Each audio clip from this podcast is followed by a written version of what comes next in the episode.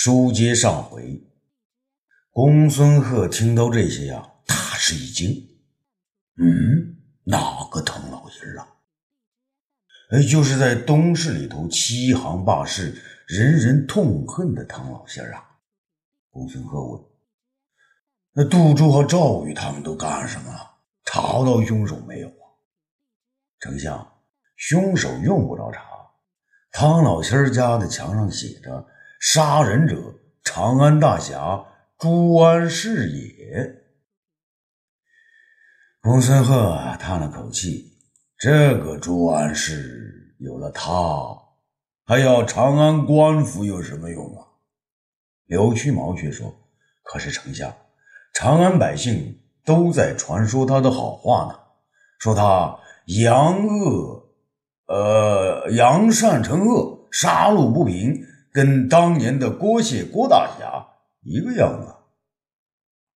这公孙贺呀，严肃地说：“屈毛啊，你可不要听信市井传言，你快去告诉杜周大人，还有赵宇，务必让他们将那个朱安世捉拿归案。”刘屈毛啊，恭敬地依了一下。正准备走开，又转过身子说：“丞相，您知道吗？前些时候王文书放着吏部的好官不做，死死求您放他到平原郡去当太守，是什么原因吗？”公孙贺摇摇头：“啊，你又有什么消息啊？”刘须毛神秘地说：“丞相啊。”听说是他贪赃枉法太多，朱大侠朱安世半夜里啊，将他堵在床上，要他十天之内必须滚出长安的。你想想，外地官员们都在往京城里面挤呀，而他王文书却辞去美差，要求外任，此中岂能没有奥妙啊？好了，橘毛啊，你不要听信这些传言，快去让杜周和赵宇想办法吧。不然，皇上回京怪罪下来，他们一个也跑不了啊！刘须毛啊，点头哈腰的告辞而去。公孙贺转过身来，向儿子问道：“听说你最近老跟张鹏的义子张安世在一起，这个张安世与那朱安世有什么关系啊？”公孙敬生啊，大笑起来，哈哈哈哈！我说老天，你可真逗。那这个张安世，一个十足的纨绔子弟，整天是秦楼妓馆、花天酒地，打架都无恶不作。别说没法和京都大侠朱安世相比，就是和我比起来，我都成了正人君子了呢。公孙贺呀，觉得特别烦，便一挥手：“好了，好了，好了。”啊！别在这儿臭贫了，你去告诉霍光，让他严守宫中各门，绝不能让一个可疑的人进入宫中。花开两朵，各表一枝。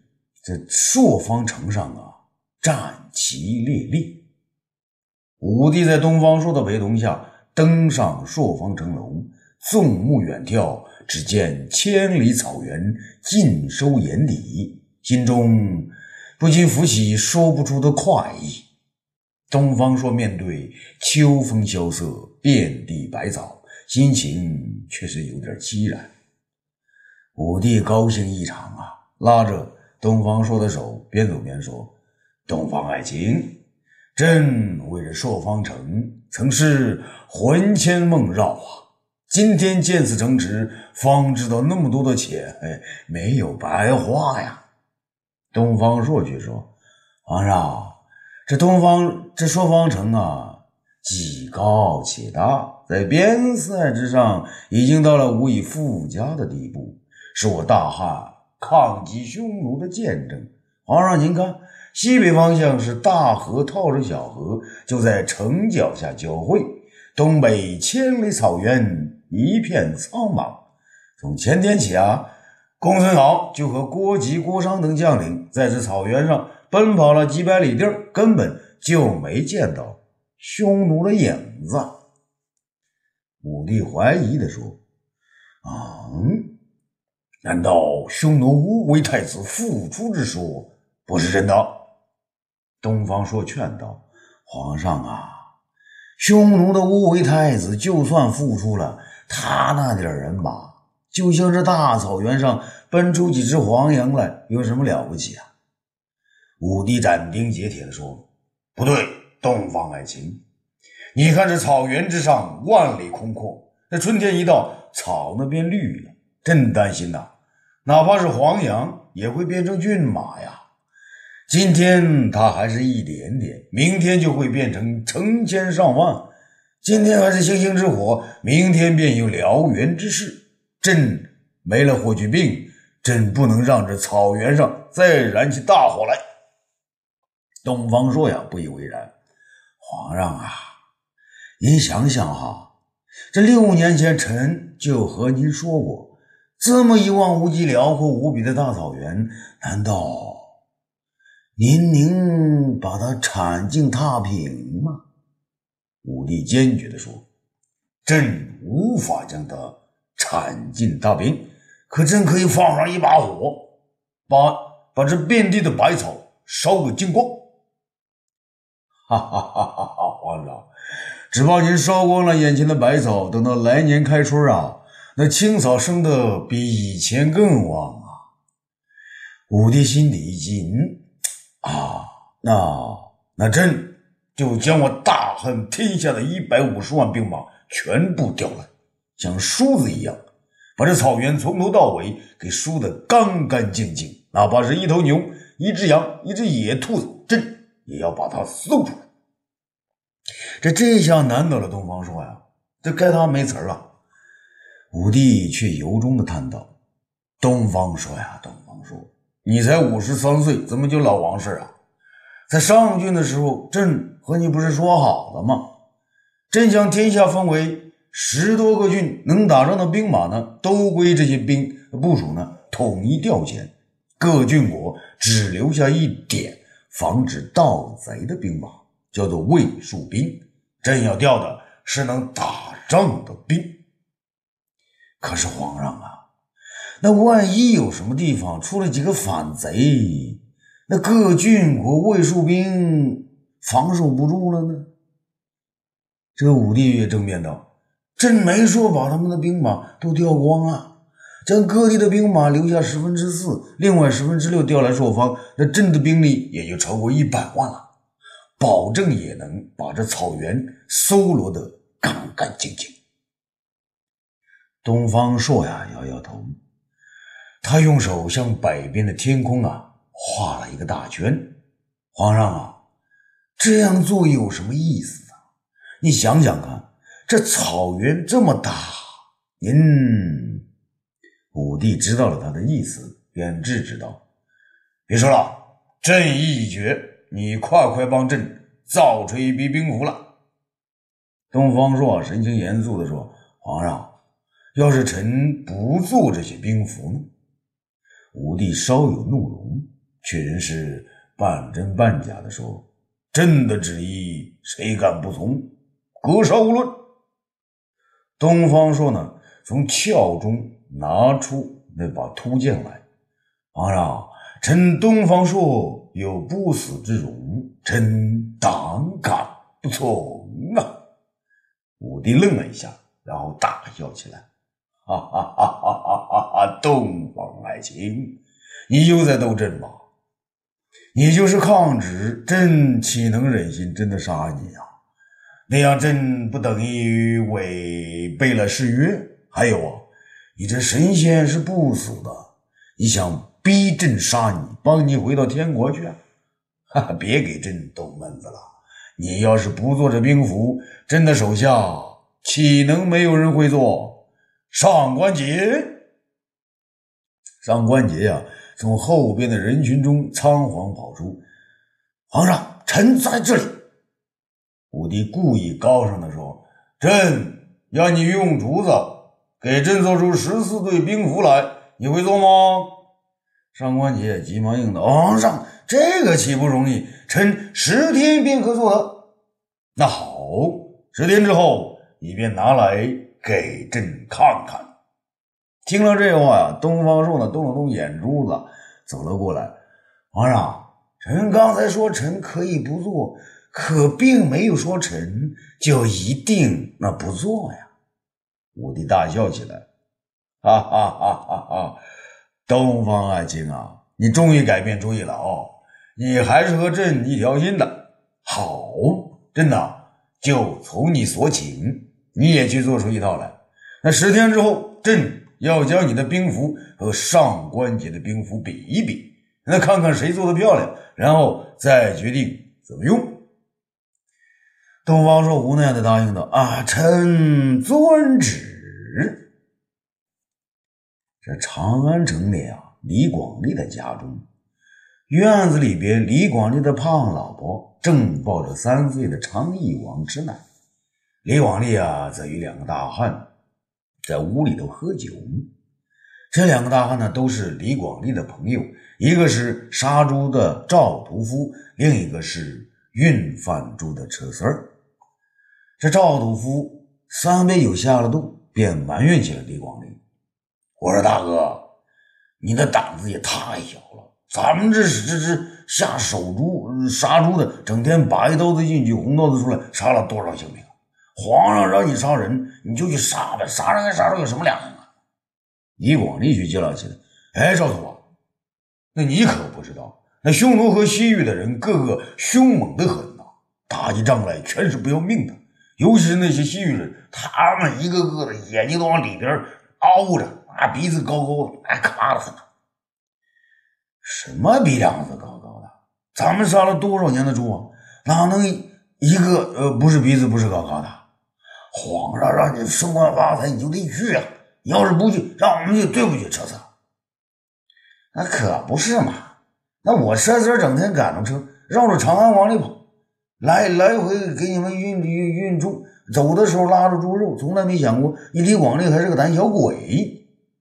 他指了指李广利家上的墙壁上挂着的西域器皿，说道：“你看看。”你跟着张骞大人到西域，就去这么一趟，家中添了多少宝贝？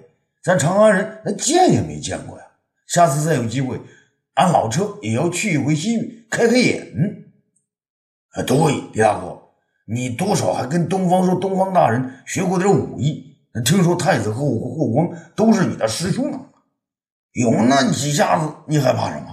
那不行的话，下一次再有打仗的时候，你招呼赵秃老弟和车车一声。那那那我们两个也都是亡命徒啊，宁愿保着你去战场。这赵图啊，一边说着，一边呢拍着那长满黑毛的胸脯。李广利的老婆呀，在院子里边听了这话，噌的一下站了起来。李广利呀，李广利，你听听人家赵大哥说的这话，这才叫响当当的一个男子汉。你李广利站起来比别人高，睡地下比别人长。压在人身上比死猪还要沉，怎么就胆小的像个老家贼呢？还有啊，你看看我怀里这孩子，好歹他也是昌邑王，他是你妹妹的孩子。你想想，你妹妹为了你能出人头地，为了这孩子将来有出息，命都搭了进去。你要不再有点男人样，说不定将来这孩子就被人想怎么捏就怎么捏，你的小命也攥在别人的手里呀。对呀，李老哥，俗话说。成者为王，败者寇。那既是诸侯王的亲戚，就要考虑长远大计啊。赵屠夫说：“李广利啊，喝了几杯酒，又被老婆骂了一顿。此刻呢，气血呢，一直冲到头顶。好，老子豁出去了，上战场就上战场，大不了和猪一样，被人一刀啊捅进脖脖脖子来。来，张老弟，吃字。你们要是真的有心抬举我。”那我们今天三个就拜为兄弟，就像东方朔和卫青、公孙敖三个结为兄弟一样。赵屠夫啊，大叫一声：“李大哥，咱和车三要的就是你这句话。要是你什么时候有难了，咱两个就会像东方朔和公孙敖结发城一样为你拼命。咱们呢，将你的生辰八字早已算好，你是属猪的，咱是属牛的。”车三儿他属虎，三人之中你为兄长，咱是老二，车三儿还是老三。来，这事还不跪拜大哥。说完呢，他自己呢先跪了下来。车三儿啊也离开桌子，向李广利跪拜。李广利呢只好也跪下。三人相对磕了三个头，又互相拜了几次，算是成了结义兄弟。赵屠夫啊站起来，又嚷嚷道：“大哥，你李广利这个名，啊，这多好啊！这前面是李广将军，后面还有大吉大利。可咱呢，从小啊，人都叫赵小崽子，长大杀猪，人称赵屠。车子上也就是车三没有一个大名。将来要是为皇上做事，或者要上战场，用这个两个名字，岂不为人家笑话大牙？”李广利啊，第一次看到自己比起别人至少名字上还有优势，便得意的笑了起来。啊，这样吧，那既然你们都认我这个大哥，大哥呢也就帮你们取个名，要取响亮的，皇上喜欢的。就说你吧，赵拓，姓赵的好人不多，好不容易皇上看中了一个赵印，还当了汉奸，大哥。那给咱取名，说那个鸟人干嘛呢？那赵屠老不高兴了。好了好了，不说你不爱听的。皇上啊，最喜欢的人是霍去病，而霍去病最大的本事就是大破匈奴。这要想让皇上喜欢，你就取名叫做破奴，对，叫赵破奴。说不定皇上一听这名字，就会命令你这将军。啊哈哈哈哈哈！李广利大笑起来。好，好，嗯，咱杀惯了猪，整天开膛破肚的，要咱破奴，好，咱还真个打他个妈了个巴子！大哥，咱啊就叫这赵破奴了。还有三弟，给他换个什么名字呢？赵破奴啊，不仅自己认可了，还关心着车三儿。这姓车的嘛，还真不好叫。咱呢，随着张骞张大人到西域，路过一个车师国，啊，那里的人可姓车。将来你要是有种的话，当个车师令啊，那才威风啊！李广利呢，想到哪儿就说到哪儿。那好，就叫他车令。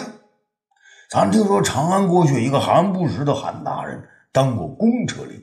还有那个霍光，不过也也当过皇上的什么车令嘛？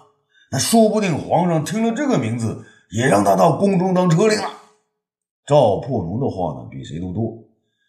别胡诌了你！